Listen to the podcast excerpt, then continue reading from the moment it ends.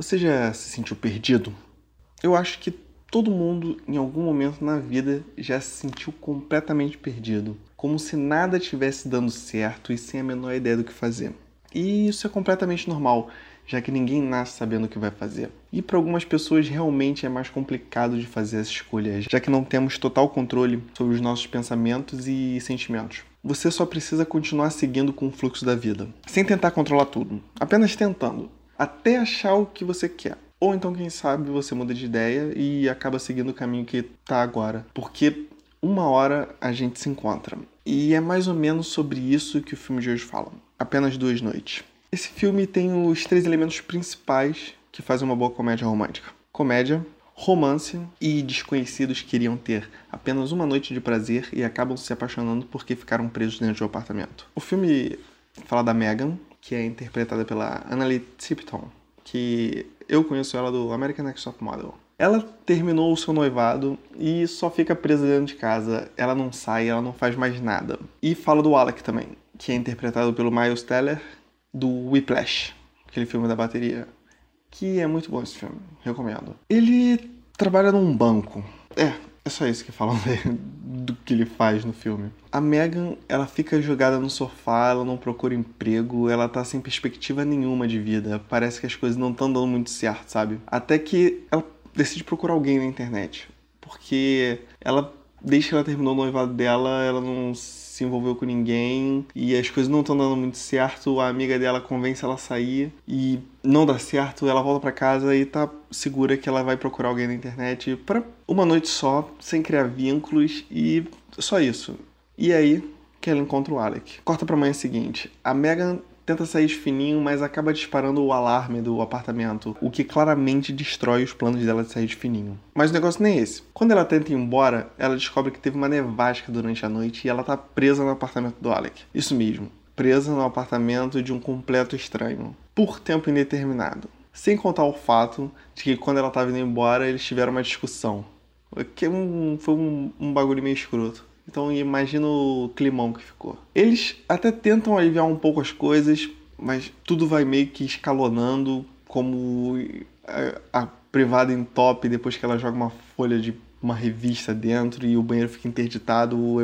É, é um bagulho meio doido. Mas o clima, um pouco depois, fica um pouco mais ameno, eles começam a conversar melhor, meio que se conhecer, né? Porque, afinal, eles têm que passar um tempo juntos, né? Porque eles estão presos. E eles até que vão se dando bem. O papo vai fluindo bem. Eles estão se conhecendo bem. Tá tudo indo muito bem até que a Megan precisa ir no banheiro de novo. E o banheiro tá interditado. Então, qual é a solução?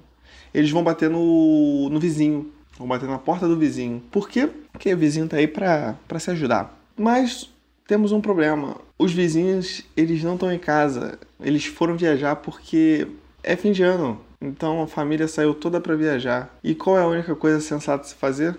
Exatamente, invadir a casa do vizinho. A ideia é entrar pela janela, já que, como o Alec mesmo diz, as janelas do prédio não funcionam muito bem, mas ela tá congelada e ele não consegue abrir. Mas a Megan, ela é uma mulher desesperada para ir no banheiro e ela não tem outra alternativa a não ser quebrar a janela e invadir a casa. O Alec fica meio puto, ou seja, o climão se instaura novamente no filme. Eles voltam para casa dele, ele pega um desentupidor na casa do vizinho, porque o dele estava emprestado, e ele está desentupindo o vaso e ele descobre como que ele entupiu, porque quando ela entupiu, ela não deixou ele chegar perto do banheiro, ela falou que ela que resolvia isso. E ele descobriu como que entupiu. Era um artigo de uma revista que falava de namoro online. E a Megan, quando ela viu, ela ficou mexida. Por isso que ela arrancou a página.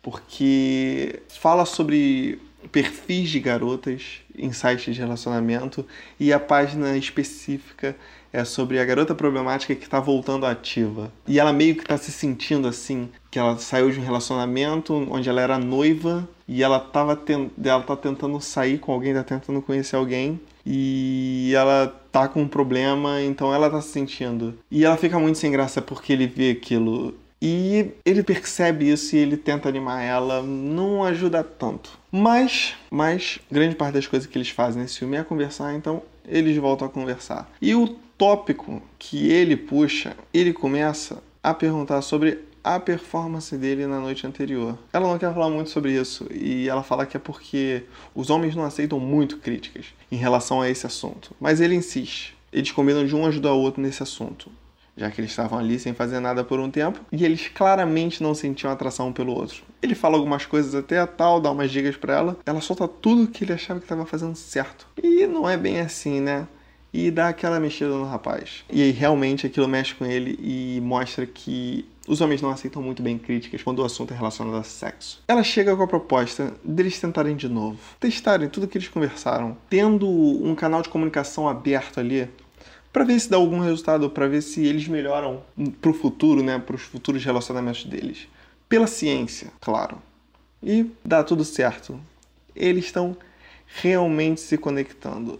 Até que a Megan descobre o Alec tá num relacionamento. Mais ou menos um relacionamento. Ele achou um tempo atrás uma carta da namorada em que ela iria terminar com ele, mas ela nunca chegou a entregar a carta para ele. E ela saiu para viajar, foi fazer uma turnê. Então ele entrou no site de relacionamento, ele procurou outras mulheres porque ele queria ter uma vantagem sobre ela. Quando ela chegasse e terminasse com ele, que é uma jogada totalmente imatura e imbecil, ele iria jogar na cara dela mas ele não imaginava o que iria acontecer ali, que o negócio que deveria ser uma noite de um site de namoro fosse render aquilo tudo, o relacionamento que eles estavam tendo, porque eles se envolveram, querendo ou não. Eles se envolveram. Ele nunca imaginou que ia acontecer isso. E isso é um negócio que muita gente ainda faz hoje em dia, que com um pensamento impulsivo, nem sempre, nem sempre é a coisa certa a se fazer, e você sabe às vezes que não é a coisa certa a se fazer. É um pensamento impulsivo, você tem aquilo ali no com sangue quente ou na emoção e a gente está fragilizado por uma situação, machucado, a gente cogita fazer esse ato sem pensar nas consequências, sem pensar que podemos estar machucando outras pessoas. Depois, quando a gente realmente, quando a cabeça esfria, a gente para para pensar, a gente vê a idiotice, a completa imbecilidade que a gente fez. Isso, meus amigos, mais clichê do que isso é impossível. Eu sou Gustavo, esse é o meu podcast, o mais clichê impossível. Se você gostou, apresenta para seus amigos, um podcast aí curtinho, para você ouvir enquanto está lavando a louça, fazendo alguma coisa, não sei. Você vai, foi ali na padaria rapidinho comprar um pão, se apresenta para seus amigos, ajuda aí, dá uma fortalecida aí pro produtor de conteúdo local e me procura no Twitter, é Gusta com X PSS. Me diz aí se você já teve algum ato impulsivo que depois você se arrependeu de ter feito. Um grande abraço, um beijo e até a próxima.